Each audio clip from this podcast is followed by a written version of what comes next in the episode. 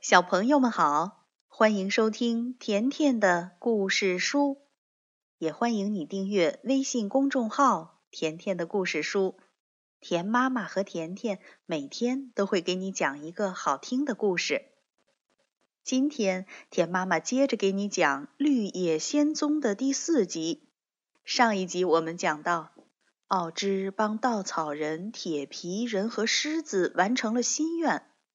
而且他答应多罗西会想出一个好办法送他回堪萨斯去。那究竟想出了什么办法呢？到了第四天，奥芝召唤多罗西说：“哦，我亲爱的孩子，请坐，我想出了一个办法。”多罗西高兴地说：“我能回堪萨斯去吗？”奥芝说：“哦，我不能保证。”但我要帮你越过大沙漠。我决定造一个氢气球，跟你一起离开翡翠城，一起回堪萨斯去。我宁愿当一个马戏团的小丑。当奥芝做好氢气球，他就告诉自己的百姓，说他要去云端的一位大魔术家里去拜访。这个消息很快传遍了全城。每一个人都跑来看这奇异的现象。氢气球搬了出来，铁皮人砍下一大堆木柴，又把木柴烧了起来，让热气冲进气球里去。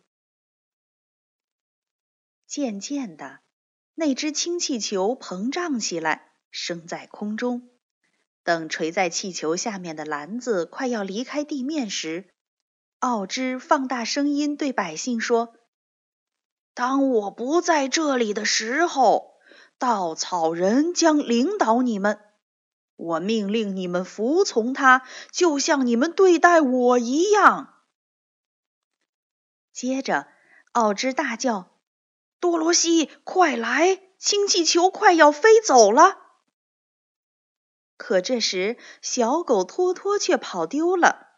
多罗西好不容易在人群中找到他，奥芝正想伸出手来帮助多罗西跨进篮子里时，忽然哗啦一声，绳子断了，氢气球丢下了多罗西，升入空中去了。奥芝从篮子里探出头来说：“再见，我回不来了。”多罗西又一次失望了。新国王稻草人劝多罗西召唤飞猴，他立刻把金冠拿到宫殿，读完咒语，立刻就有一大队飞猴穿过开着的窗户，飞落到多罗西的身边。多罗西说：“请你们把我驮回堪萨斯去吧。”可是猴王却摇摇头说。那办不到，我的主人。我们只属于这个国土，不能离开它。我们飞不过沙漠。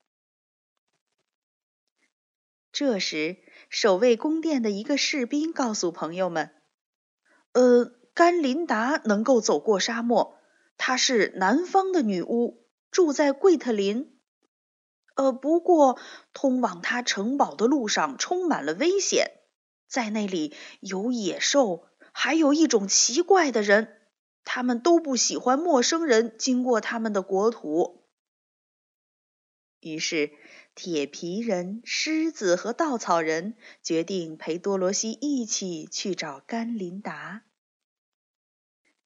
第一天的旅程是穿过从翡翠城那里伸展过来的田野，然后他们走进了一个深密的森林。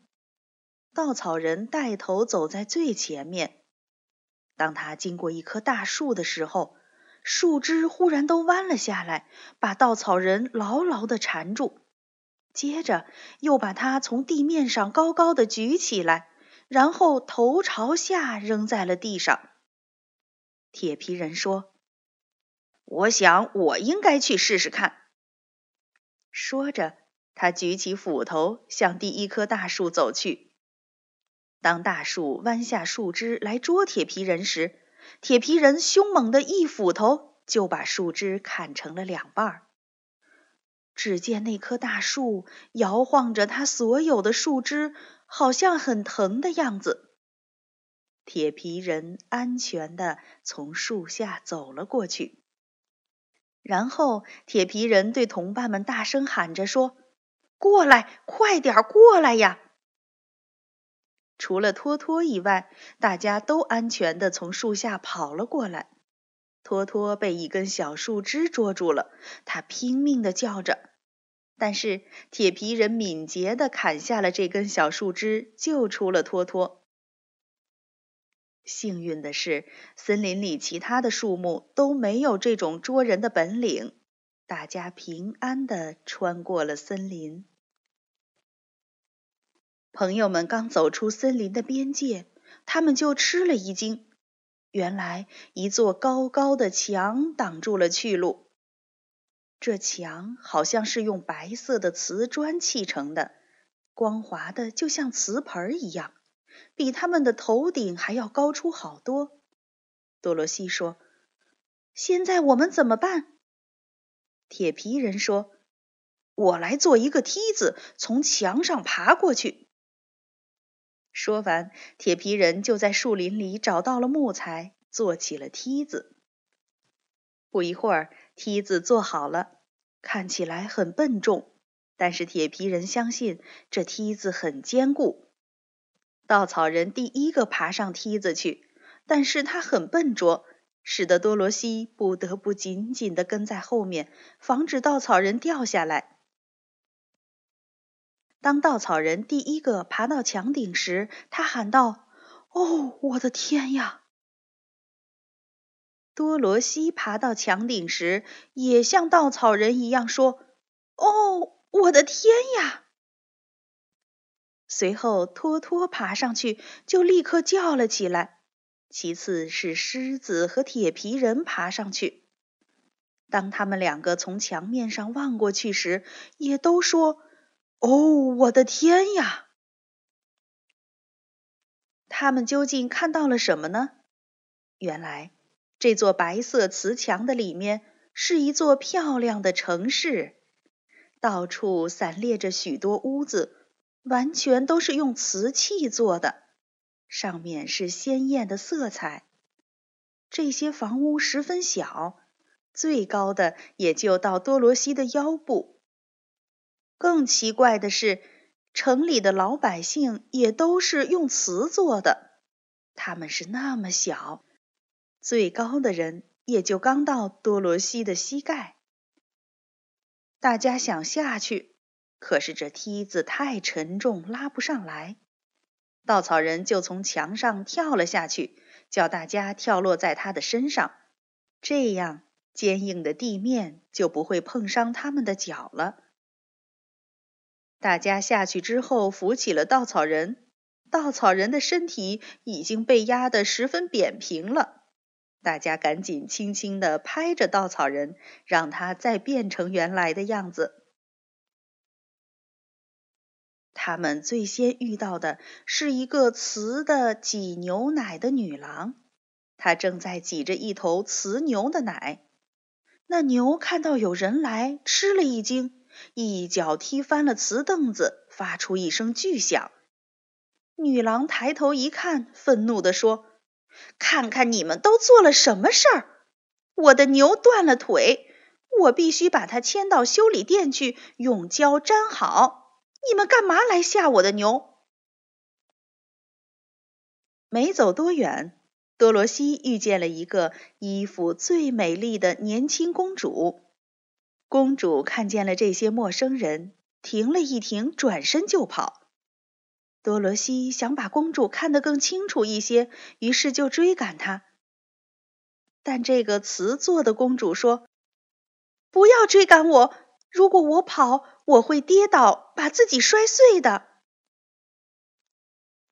大家小心地经过这个瓷器国。小小的动物和小小的人们都在路上逃跑，他们都害怕这些陌生人会踏碎了他们。一个钟头之后，这些旅行者终于到达了这个城市的另一个边界。他们看到了另一堵瓷墙。这里到处都是瓷做的东西，到哪儿去找木头做梯子呢？幸好这座墙没有之前的那么高。他们站在狮子的背上，都爬到了墙顶。最后，狮子纵身跳过了墙。但当狮子跳起来的时候，它的尾巴带倒了一座瓷做的教堂，把教堂打得粉碎。多罗西说：“真可惜，不过还算幸运，除了弄碎了一条牛腿和一座教堂。”我们没有伤到其他脆弱的百姓。